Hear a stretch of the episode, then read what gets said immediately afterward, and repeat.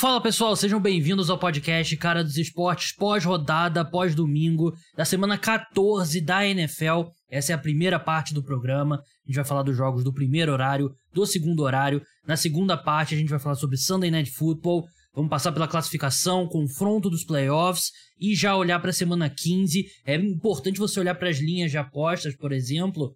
Logo no início da semana é, é quando você encontra os melhores valores. Lembrando que o parceiro oficial de apostas aqui do podcast é o Bodog. Você pode criar sua conta utilizando o meu link. Tem bônus para o primeiro depósito em contas novas. Então não deixe de criar sua conta com o Bodog. Todas as odds que eu vou falar vão ser lá. Então se você gostar de alguma, você vai lá e faça a sua aposta de forma responsável. Então é isso. Acho que tem, tem recados para dar. Primeiro, você que escuta no Spotify, você que escuta no Apple Podcast, deixa lá a avaliação de 5 estrelas, ajuda bastante para subir nos rankings. Me segue no Instagram também, arroba cara dos esportes. Dados recados, vamos falar dos jogos. Vamos começar por Detroit Lions e Minnesota Vikings. Os Lions passaram com alguma tranquilidade pelo Minnesota Vikings, 34 a 23.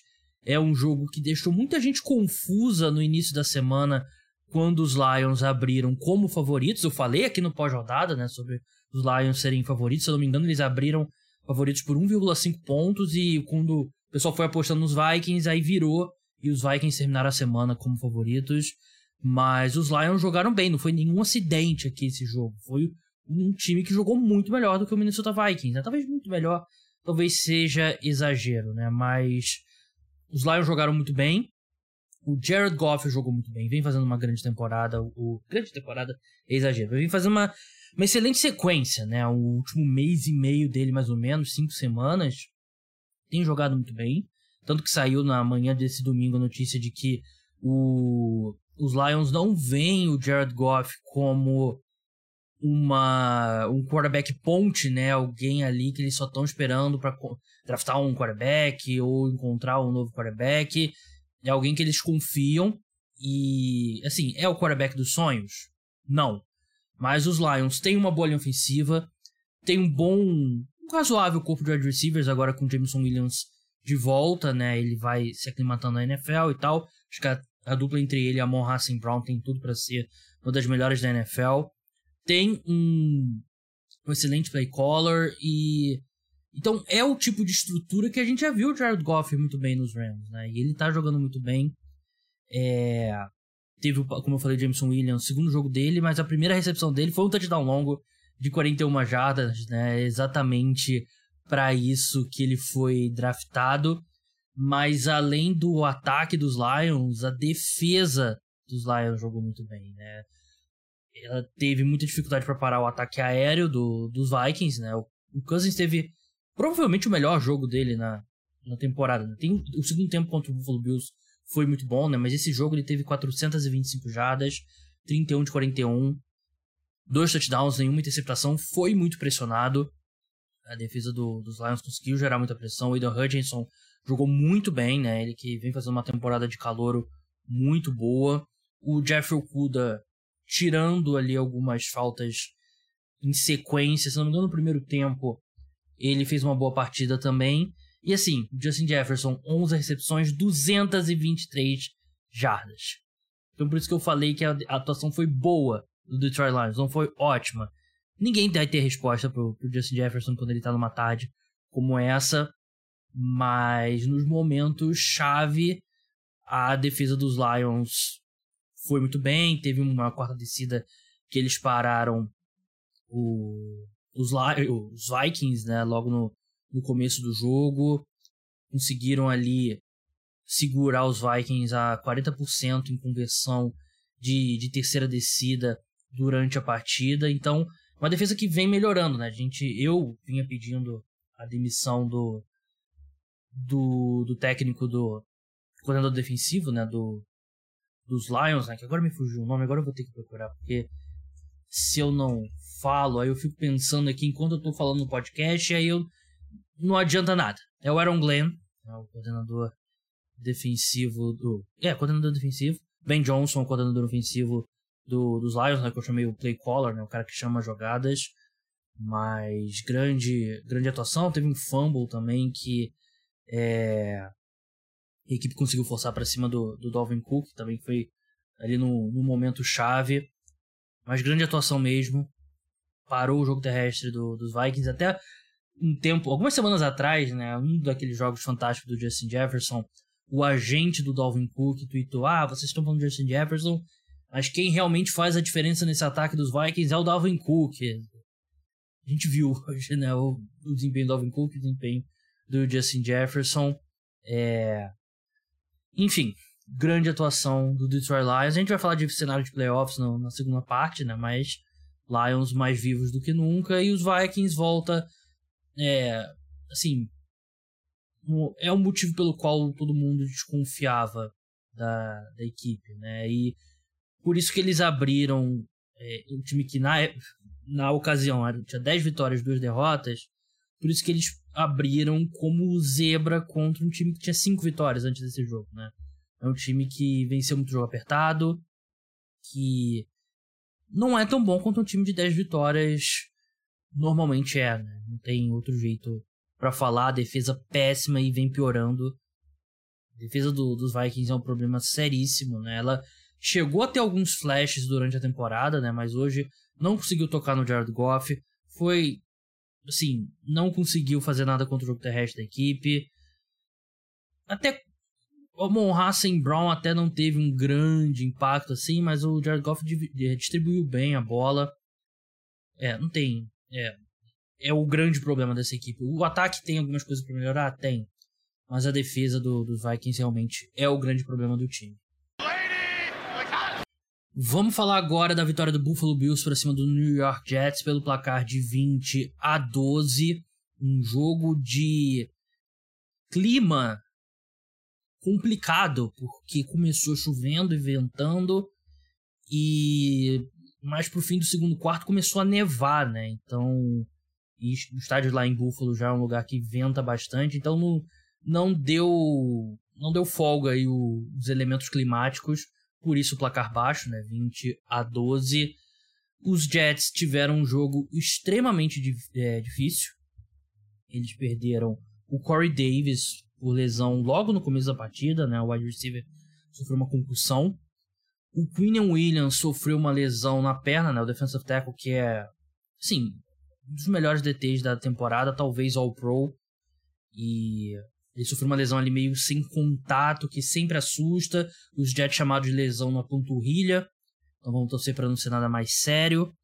E o Mike White saiu de campo não uma, mas duas vezes, né? Ele levou uma baita pancada saiu, o Joe Flacco ficou em campo duas snaps, ele voltou, depois levou mais uma porrada absurda do Matt Milano e conseguiu voltar. Mérito pro, Mike White, mostrou bastante é, coragem, o cara é durão mesmo, mas tá sendo avaliado agora para lesão na, na costela, né? Se você viu o lance, você sabe o que eu tô falando, né? Foi uma porrada muito forte e só que a equipe voltou a ter os problemas na, na red zone, né? Não que chegou na red zone tantas vezes quanto chegou contra os Vikings, mas a equipe consegue produzir jardas, mas não consegue entrar na end zone, né? Foram 309 jardas totais, 232 dos Bills, né? Olha a diferença aqui. Eles conseguiram converter muitas terceiras descidas, mas não conseguiram não conseguiam botar a bola na end zone, né? Esse é o problema da equipe. A equipe teve um drive para touchdown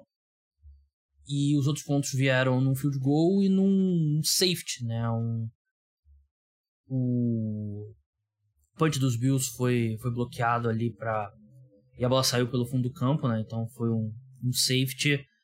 A equipe chuta um field goal com 1,18 pro fim da partida, né? Cortar a vantagem ali para 20 a 12, mas nunca consegue ter a bola com, com condições ali de, de chutar um. de tentar o touchdown, né? Eles tiveram a bola de volta, mas aquele modo ali, 30 segundos, sem tempo para pedir, quatro jogadas, fim da partida. É, assim, eu achei que uma partida que foi honrosa do New York Jets, né? Eles se esforçaram bastante, muitas adversidades, mas falta, né? Falta ainda, né? No ataque falta muita coisa. Do lado do Buffalo Bills, mais um jogo que a equipe não encanta no, no ataque. O Méritos pro Sauce Gardner, que fez um trabalho muito bom com o Stephon Diggs. aquela coisa que eu sempre falo, ele não segue o principal wide receiver do adversário.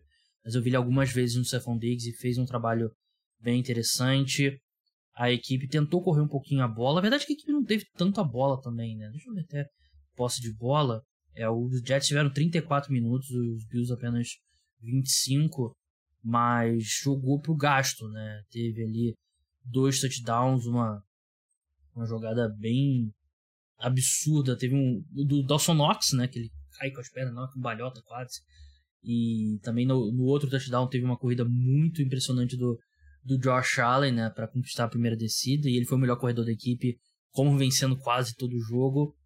E a defesa é aquilo, cedeu muitas jardas para o New York Jets, mas aí eu não. Eu falei disso da defesa dos Vikings na, na, semana passada, e a gente viu que a defesa dos Vikings foi contra os Lions. Eu elogiei falando que a defesa dos Vikings, ah, na hora do vamos ver, segurou as pontas. Mas a gente viu que foi a defesa dos Vikings hoje. Eu também não quero dar muitos méritos para os Bills, né? Que primeiro, primeiro jogo sabendo que não vai ter o Von Miller mais pelo resto da temporada. Até conseguiu gerar bastante pressão no, no Mike White, né? Foram 3 sacks, 30 pressões, então gerou bastante pressão. Mas, enfim, um jogo complicado, um jogo de de neve, chuva, vento e o que importa para o Buffalo Bills é a vitória. Vamos passar agora para a vitória do Cincinnati Bengals para cima do Cleveland Browns, 23 a 10, o, a primeira vitória do Joe Burrow contra o Cleveland Browns, né? Haviam sido cinco vitórias da equipe de, de Cleveland, né? E era o único motivo pelo qual você poderia acreditar nos Browns nesse, nesse jogo, né? Antes da partida, porque pelo que as duas equipes vêm apresentando em campo nessa temporada, né? Bengals principalmente nas últimas semanas, né? Era um desnível bem grande e a equipe jogou muito bem, né? O Joe Burrow terminou com 18 de 33, 239 jardas, dois touchdowns, uma interceptação. A interceptação foi num passe desviado ali na linha de scrimmage. Um pouco de azar, mas o Joe Burrow é o cara que tem muito passe desviado na linha de scrimmage, né? Algo para ficar de olho, né? Mas um grande jogo do Jamar Chase, né? 10 recepções, 119 jardas, um touchdown. A secundária do, do Cleveland Browns é muito ruim. Então a equipe venceu, controlou a maior parte da partida, né? E 23 a 10 pode não parecer ah, um atropelo e tal. Não foi um atropelo. Mas os Bengals nunca foram ameaçados, né? Os Browns chegaram ali no final do terceiro quarto a cortar a vantagem para 20 a 10, mas a equipe nunca, nunca chegou perto. Eles até foram para quatro, eh, para quatro, pra seis quartas descidas, converteram três, mas nunca, nunca chegaram perto. Esse ataque dos Browns é muito ruim, a defesa também é muito ruim. Até que jogou, sim, a defesa dos Browns tem alguma coisa nela que encaixa bem com esse ataque dos Bengals. Então, foi a melhor atuação em algum tempo desse grupo defensivo dos Browns. Mas agora o problema é o ataque, né? O ataque piorou muito desde que o Deshaun Watson se tornou titular, né? segundo jogo dele. Ele precisou de 42 passes tentados para conseguir 276 jardas, né? Que é uma média bem baixa. Teve o primeiro passe para touchdown dele desde que ele voltou. Lançou uma interceptação também. E jogou muito mal. E se você olha aqui, ah, 276 jardas, um touchdown. Ó, oh, não é tão ruim. Foi, foi muito ruim. Esse ataque não anda com ele. É um ataque. Ele tá aí 700 dias quase sem jogar, né? Por conta das acusações de, de abuso sexual. Ele foi relativamente bem protegido. Ele teve dois sacks, mas foram apenas três pressões, né? Então, uma. Ele, ele já era nos Texans um quarterback que aceitava muito sacks. E ele teve uma conexão hoje muito melhor com Donovan Peoples Jones e o Devin Joko do que com o Mari Cooper, né? Que surpreende que o Mari Cooper é o wide receiver 1 da equipe. É... Sim, a temporada dos Browns acabou, né? O único objetivo deles é tirar essa ferrugem do, do Deshaun Watson, né? E tem muito, ele tá jogando muito mal. E foi o que eu falei, na pré-temporada ele já tinha dado esses sinais, né? Na pré-temporada é complicado, né? É difícil saber o que você pode tirar ou não. Mas o que a gente tá vendo em campo é o que a gente viu em agosto. Do lado dos Bengals, mais uma atuação bem forte da equipe. Não acho que foi espetacular, mas uma atuação segura de um time que quer se colocar de vez. Se colocou de vez depois de derrotar os Chiefs, né? Mas se colocar como um dos favoritos na, na AFC, né? Junto com o Bills, com, o City Chiefs, ou, enfim, com esse, esses principais times da conferência. Vamos falar agora de Philadelphia Eagles contra New York Giants, mas antes disso, falar sobre o programa de apoiadores. É, não é fácil ter um programa pós-rodada pronto segunda-feira de manhã para você escutar. Requer dinheiro, requer tempo, e meu tempo requer dinheiro, então tem muito investimento de tempo e dinheiro. Então, se você quer ajudar o programa a permanecer no ar e ter acesso a um monte de conteúdo extra, vai lá no link na descrição eu sei que eu repito aqui toda semana, mas eu repito porque é importante. Não, a gente tá crescendo, mas o número não é suficiente ainda para chegar num ponto que eu quero, que eu já falei aqui, eu quero chegar num dia poder ser aqui a minha a minha ocupação em tempo integral. Não sei quanto tempo mais dá para levar e ao paralelo da minha vida normal. Eu quero que o cara do esporte seja a minha vida. Então, link tá na descrição. 14 reais por mês, você pode fazer plano de 6 meses e um ano no Pix e ter desconto. Bem simples, bem fácil. Então, dá uma olhada lá. Você que nunca olhou, vai lá, sem compromisso. Dá uma olhada lá e vê o que você acha. Vamos lá do Philadelphia Eagles contra o New York Giants. Os Eagles venceram por 48 a 22. É isso, vamos passar pro próximo jogo. aquele, aquele riso do Coringa. É... New York Giants não é um bom time. Eu posso ter me empolgado em algum momento. Posso. Sou torcedor. Sou de carne e osso. Sangue corre na minha veia. E Mas esse time não é bom. E conforme vão passando as semanas, os jogos vão ficando mais difíceis. Os times vão melhorando. Os times vão conseguindo estudar melhor os adversários. Você olha pro New York Giants, era muito ali o aquele ataque meio MacGyver, né? Colado com fita durex, cuspe, e palitinho, que tava dando certo no primeiro mês e meio da temporada, mas chega um momento ali que, por melhor que seja seu esquema, você precisa ter jogadores, e o Giants não tem. O Giants tem pouquíssimos jogadores que jogariam num time bom de verdade, e foi jambrolhado pelo Philadelphia Eagles. Não tem jeito, né? A equipe correu para 253 jardas. O Jalen Hurts também teve uma boa tarde passando a bola, né? Teve 217 jardas, dois touchdowns, né? Nem precisou passar tanto, né? Porque viu até o Garner Minshew em campo nesse jogo. É... Sim, tem que falar. O time dos Giants é péssimo. Touchdown da equipe. O elenco dos Giants é péssimo. Vamos, vamos, vamos deixar o, o clubismo falar alto. O elenco dos Giants é péssimo. Né? E foi a pior atuação da equipe na, na temporada. O primeiro touchdown da equipe foi por um punch bloqueado, né? Que teve o campo curto, né? Então não tem talento, não tem talento. É um primeiro de uma, ano de uma reconstrução que vai ser muito longa. E do lado do Philadelphia Eagles, né? O time reina supremo na da NFC e claro que isso não quer dizer muita coisa quando chega aos playoffs, né? Mas é o time é, é o favorito por uma boa margem e garantiu. O primeiro time a garantir a vaga nos playoffs foi o Philadelphia Eagles o Dallas Cowboys sobreviveu ao Houston Texans, venceu pelo placar de 27 a 23 em casa. Houston Texans, o pior time da temporada. Dallas Cowboys eram favoritos por 16,5 pontos, a maior linha, né, a maior diferença no jogo nessa temporada. E por muito pouco o Dallas Cowboys não foi derrotado. Com 5 minutos para o fim da partida, Perdendo por 23 a 20, o Dak Prescott lançou uma interceptação na linha de 3 jardas do próprio campo, que colocou o Houston Texans na linha de 4 jardas, precisando de poucas 4 jardas, míseras 4 jardas para o touchdown.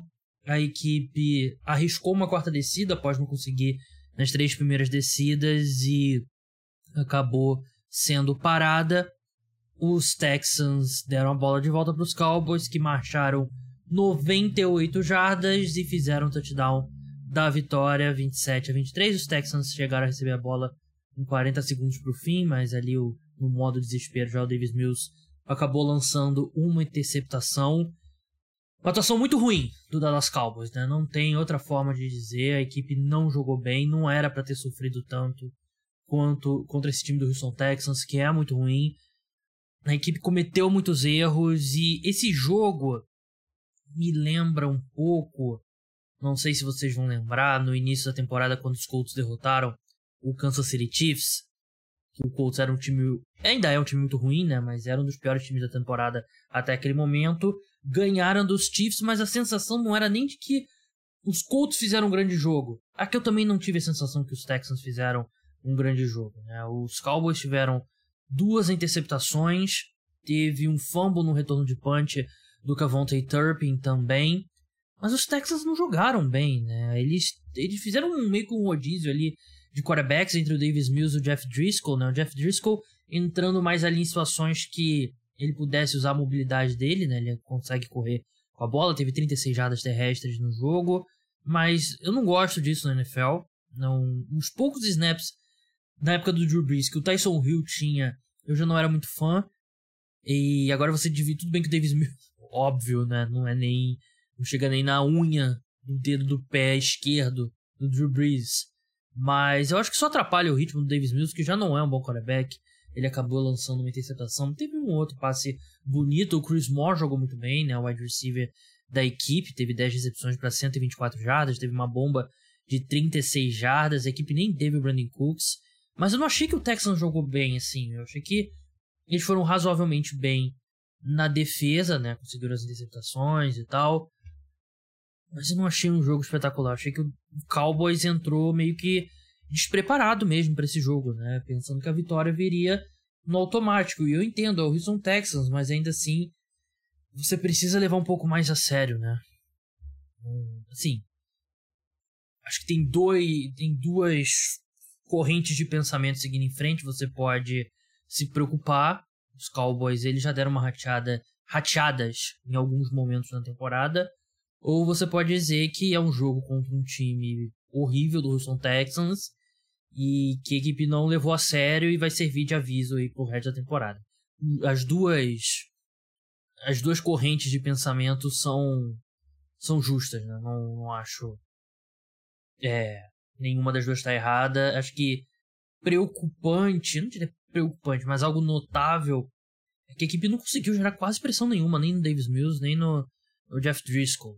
E isso é preocupante. A linha ofensiva dos Texans não é das piores da NFL, também não é das melhores. Mas é, é a base, basicamente, do que o Cowboys faz. Lidera a NFL em sacks. Mas enfim, venceu o jogo 27 a 23 e a gente vai falar no, na segunda parte sobre futuro e tudo mais. Mas deixa um gosto ruim na, na boca do torcedor, precisa jogar melhor. Vamos passar agora para a vitória do Baltimore Ravens para cima do Pittsburgh Steelers, 16 a 14. Um jogo que não prometia muito e, assim, pode ter entregado algum entretenimento naquela linha de tão ruim que se torna divertido, porque os dois times perderam seus quarterbacks durante a partida. O Baltimore Ravens já entrou em campo com seu reserva, Tyler Handley, Lamar Jackson está machucado e ele se lesionou é, no terceiro quarto, né? Foi substituído pelo Anthony Brown.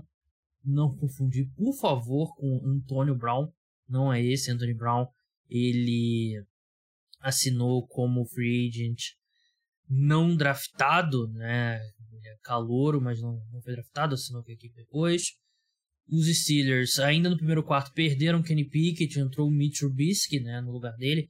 Kenny Pickett sofreu uma concussão e o jogo acabou que foi decidido assim: os Ravens venceram por dois pontos, e essa, essa diferença é um número menor do que o número de interceptações lançadas pelo Mitsubishi, que foram três. Né? O...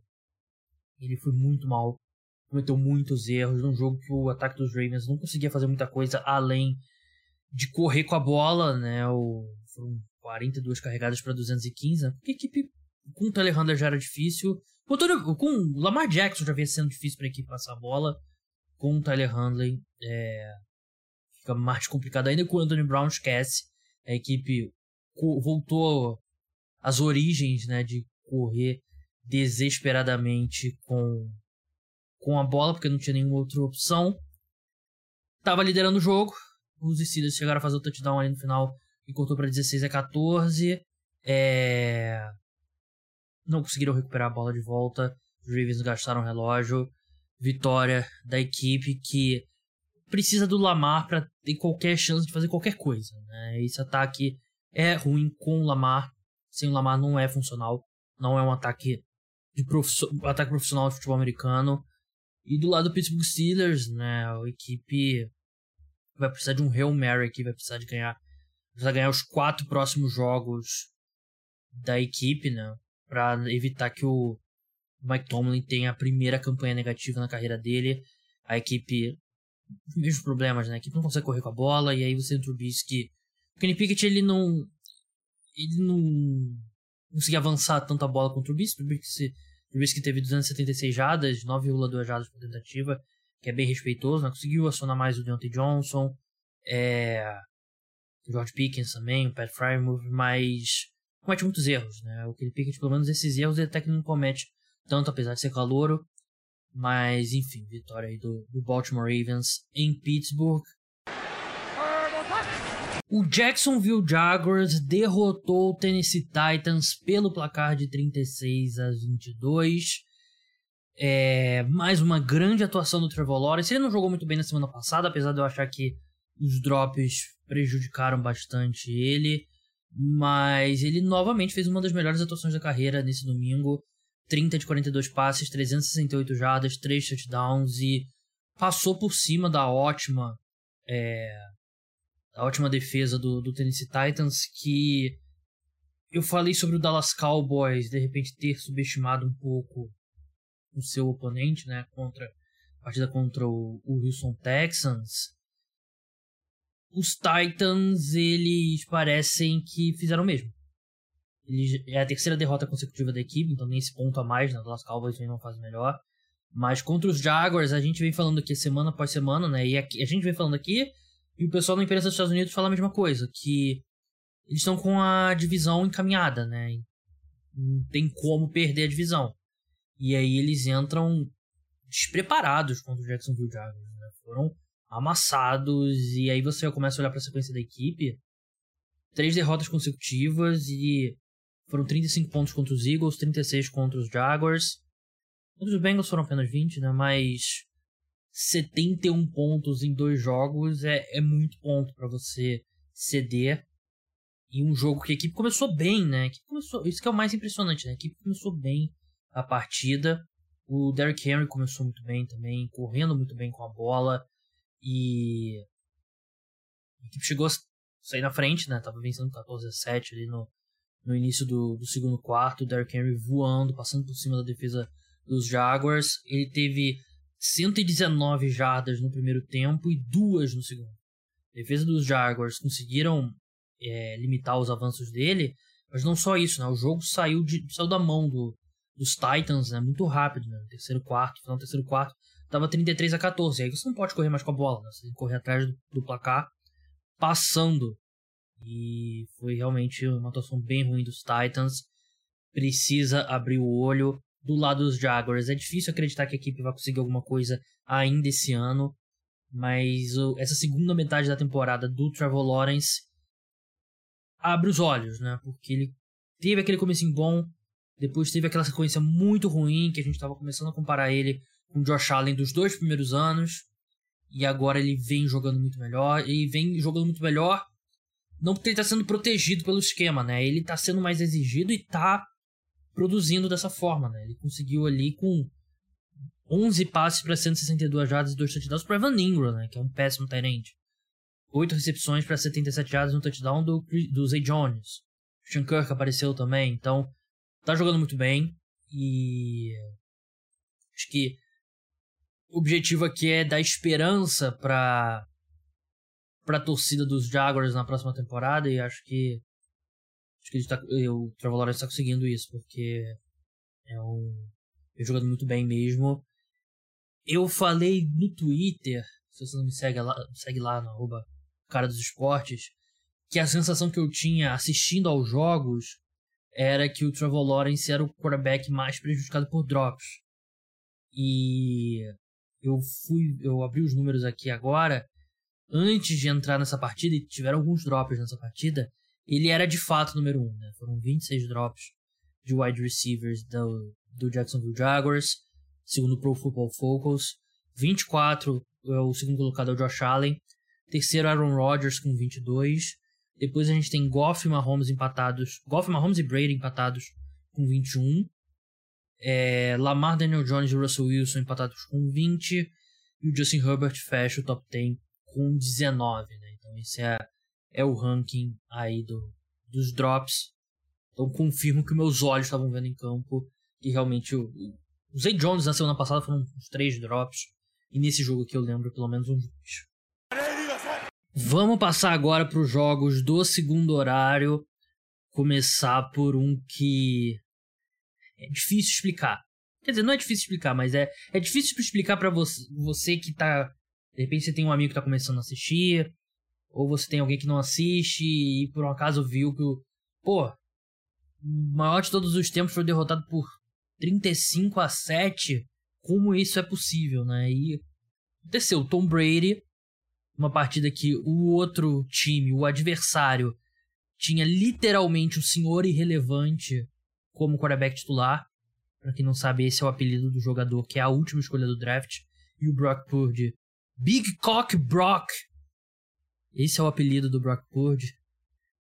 Meio que Big Dick Nick, né, do Nick Foles, em 2017. É, ele foi titular. Teve 16 de 21 passes 185 jardas, dois touchdowns, não teve nenhum sec, nenhuma pressão, fez o que precisava ser feito e não aquele famoso muito ajuda quem não atrapalha. Teve até um outro numa jogadinha ali, por exemplo, o touchdown dele correndo com a bola e tal, ele mostrou um pouquinho de mobilidade, mas os 49ers amassaram o Buccaneers 35 a 7 de todo jeito. A defesa do 49ers foi perfeita. Eles fizeram, o primeiro touchdown dos Bucks já estava 28 a 0 antes de acontecer. Foi uma atuação perfeita do 49ers. Né? O melhor que a equipe pode fazer sem o, o Jimmy Garoppolo e com o Brock Purdy é isso. E numa NFL nivelada por baixo, quem sabe, né? Eu, eu era bem cético quanto às possibilidades do 49ers sem o, o Jimmy Garoppolo. E o Brock Purdy é muito cedo para fazer qualquer análise. Mas a defesa do Buccaneers também. A defesa do Buccaneers é boa, né? O ataque é terrível. O ataque é muito ruim. Mas a defesa é boa, né? E ainda assim, um esquema, com o Christian McCaffrey jogando muito bem, com George Kittle bloqueando e tudo mais. É realmente uma grande atuação. A notícia negativa é que o Debo Samuel saiu de campo machucado. O lance pareceu bem feio. Quem não viu meio que dobra o joelho, o tornozelo dele, mas parece que a primeira, as primeiras impressões, estou gravando aqui ainda no calor da rodada, né? no meio do domingo. É... Vamos, vamos, vamos ver como é que vai sair segunda-feira de notícias e tal, ele vai passar por exames. Mas segundo o Pro Football Talk, a expectativa inicial é que não tem dano estrutural de ligamento, é, é a torção feia mesmo do tornozelo. E ele é importante, o de você, muito importante, né? Porque o 49 tem meio que esse ataque que todo mundo joga todas as posições, né? Teve o, o touchdown longo do Christian McCaffrey, é, o passe longo do, do Brock Purdy. O Christian McCaffrey estava alinhado de wide receiver e o George Kittle estava alinhado alinhado no backfield. Então é meio que assim, Christian McCaffrey, Debo Samuel, George Kittle, eles são meio que todo mundo corre, bloqueia, é, recebe, passa a bola se for o caso. Mas é um cara que a equipe precisa muito. E do lado do Buccaneers, é, temporada dos infernos pro Tampa Bay Buccaneers, pro Tom Brady. Ele podia estar tá agora em casa com a esposa dele, chegando em casa agora, depois de comentar um jogo pela Fox, pelo qual ele receberia 10 milhões por ano. Acho que mais do que isso, 12 milhões, um negócio assim. E ele escolheu voltar para mais um ano, né? E tá sendo o ano dos infernos, nada dá certo nesse ataque. Eu até acho, eu acredito que o, o, o Tom Brady, num ataque com um esquema, tipo, se bota o Tom Brady no 49ers, eu ainda acho que ele tem capacidade de jogar em bom nível. Mas esse ataque do Buccaneers. Ataque lento, ataque sem ritmo, play calling muito ruim, tudo muito ruim. E, enfim, foi vergonhosa a atuação do Tampa Bay Buccaneers. Falando em atuação vergonhosa, o Kansas City Chiefs suou para derrotar o Denver Broncos, venceu por 34 a 28, um jogo que o Mahomes lançou três interceptações e não jogou bem. O, os Chiefs chegaram a abrir 27 a 0, parecia que o jogo tinha acabado, mas as interceptações do Mahomes abriram a porta de volta que os Broncos chegaram a diminuir ali para 6 pontos a vantagem, né? 27 a 21 e existe um argumento bem justo aqui você sempre fala ah, não tem si no futebol americano, né? não tem si no futebol e tal, aquela coisa. E até certo ponto é justo, porque cada coisa que acontece dentro de um campo de futebol americano muda. Não é simplesmente, ah, se isso acontecesse, tudo, tudo é diferente depois. Mas se o Russell Wilson não sofre uma concussão ali no último quarto, que eventualmente a equipe naquele drive ia diminuir a vantagem, né? Fez o touchdown. Os Chiefs poderiam ter perdido esse jogo, né? O Russell Wilson sofreu uma concussão, bem claro.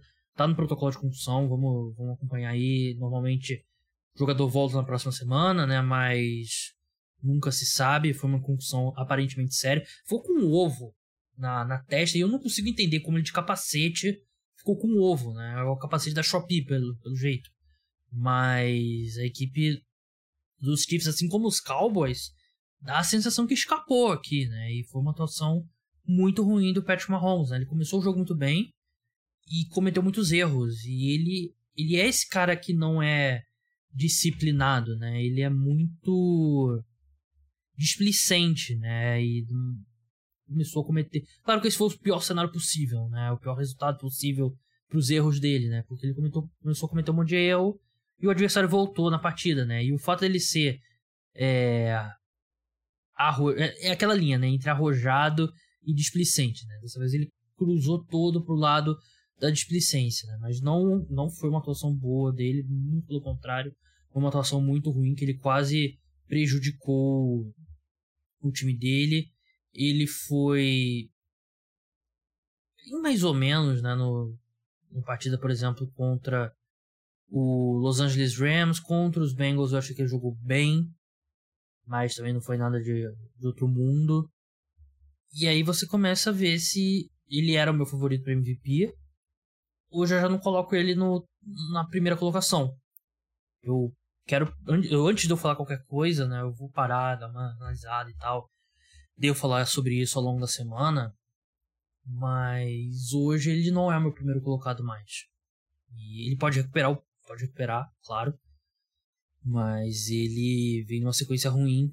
É, alguns dos problemas dos momentos. Não nem pra dizer dos momentos ruins dele, né? Dos momentos menos bons, né? Que é dificuldade de jogar dentro de estrutura e tal. O Andy Reid também. Eu achei que nos últimos jogos ele não foi bem contra os Bengals. Eu fui muito conservador em quarta descida. De novo, nesse domingo foi também. E não chamou os jogos mais inspirados dele mas isso não absolve o Mahomes que colocou o Broncos de volta no jogo. Do lado dos Broncos, né, a temporada dos infernos mesmo, porque quando o Russell Wilson enfim joga bem, ele sofre aquela concussão e sai do jogo. Melhor atuação da equipe no ataque, né, e ainda assim levou 34 pontos. Assim, é, o Mahomes não jogou bem, cometeu muito erro, cometeu, mas com 34 pontos ainda que a equipe marcou. Teve a equipe conseguiu mover, mover a bola, né? O problema foi realmente quando tirou o pé do, do acelerador ali mesmo. E teve uma pick six ainda, né? Então, na verdade, foram 27 pontos do, do ataque da equipe. Mas não tô gostando dos Chiefs. Não tô gostando dos Chiefs aí nessa, nessas últimas semanas. Vamos falar agora da vitória do Carolina Panthers para cima do Seattle Seahawks, 30 a 24, jogo em Seattle grande vitória dos Panthers.